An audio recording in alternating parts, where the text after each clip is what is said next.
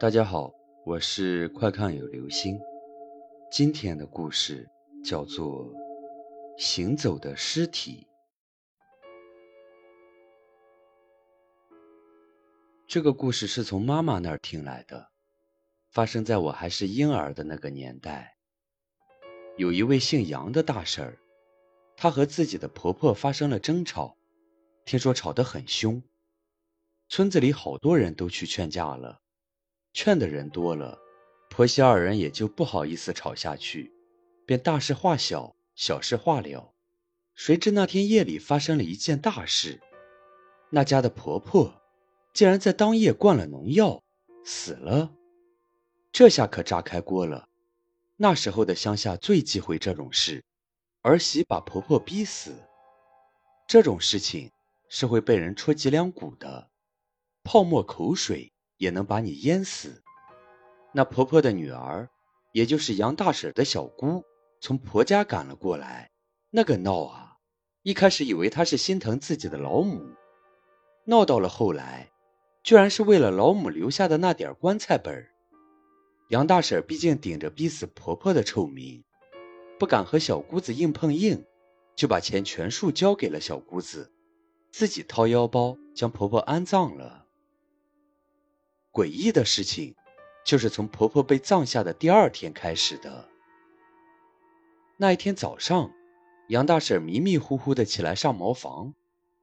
乡下茅房一般和猪圈连在一起，在屋子外面。一打开门，一个东西倒在了她的怀里。她揉揉眼睛，低头一看，心跳都被吓停了。靠在她怀里的，正是她的婆婆。倒不是她的婆婆起死回生了，那还是一具尸体。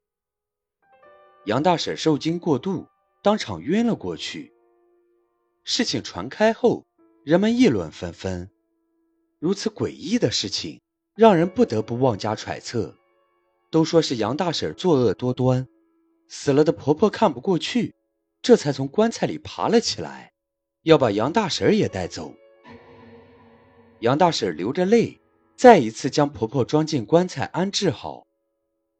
如果事情到这里结束也就罢了，可是第二天，杨大婶的小姑子又来了。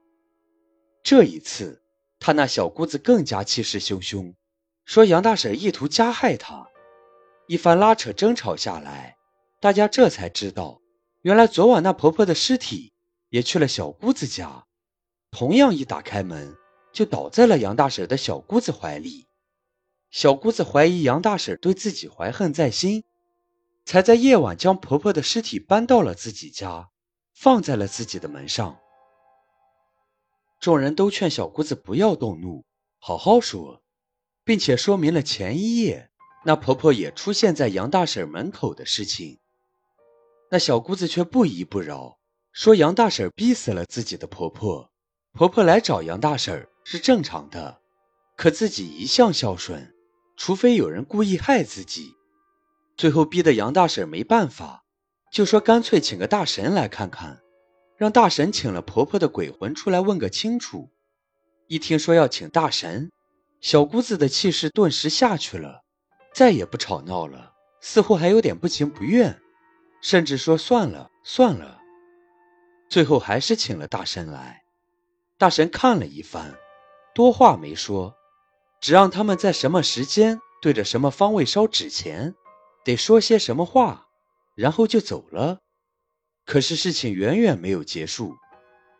接下来的半个月，那小姑子每天打开门，自己的母亲，也就是杨大婶的婆婆的尸体，必定准确无误的倒进她的怀里。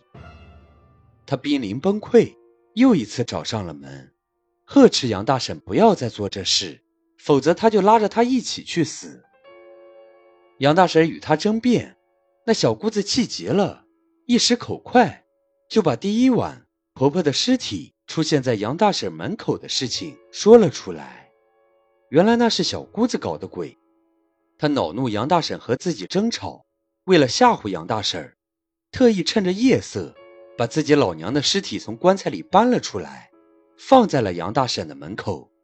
原本想惩罚杨大婶，不成想从那之后，这尸体天天出现在自己门口，所以那小姑子才十分肯定，这是杨大婶故意为之，因为她知道根本就没有什么鬼魂作祟。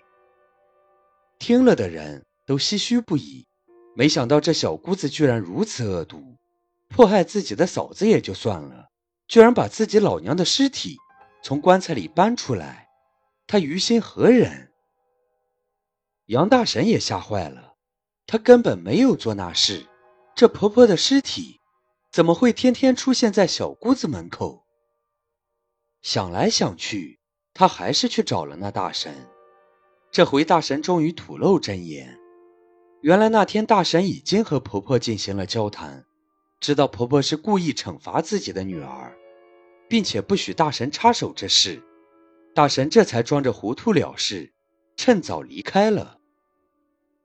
后来事情说开了，大家才知道，一开始婆婆的确是因为和杨大婶吵架才气得自杀，只是她死后才明白是自己不对。也就没有怪罪杨大婶，可他那点棺材本是留给自己的老伴儿养老用的，却被自己的女儿趁机给要走了。